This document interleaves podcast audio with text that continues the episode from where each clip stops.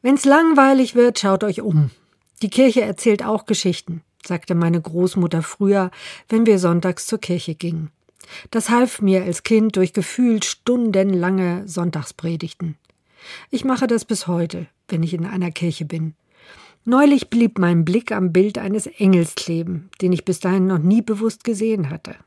Seine Augen schienen mitzugehen, ganz gleich, wo ich mich hinsetzte. Mein Kopf weiß, dass das eine Maltechnik ist. Meinem Herzen tat es gut. Eine gesegnete Nacht wünscht Angemerscher Schülerpastorin in Hannover.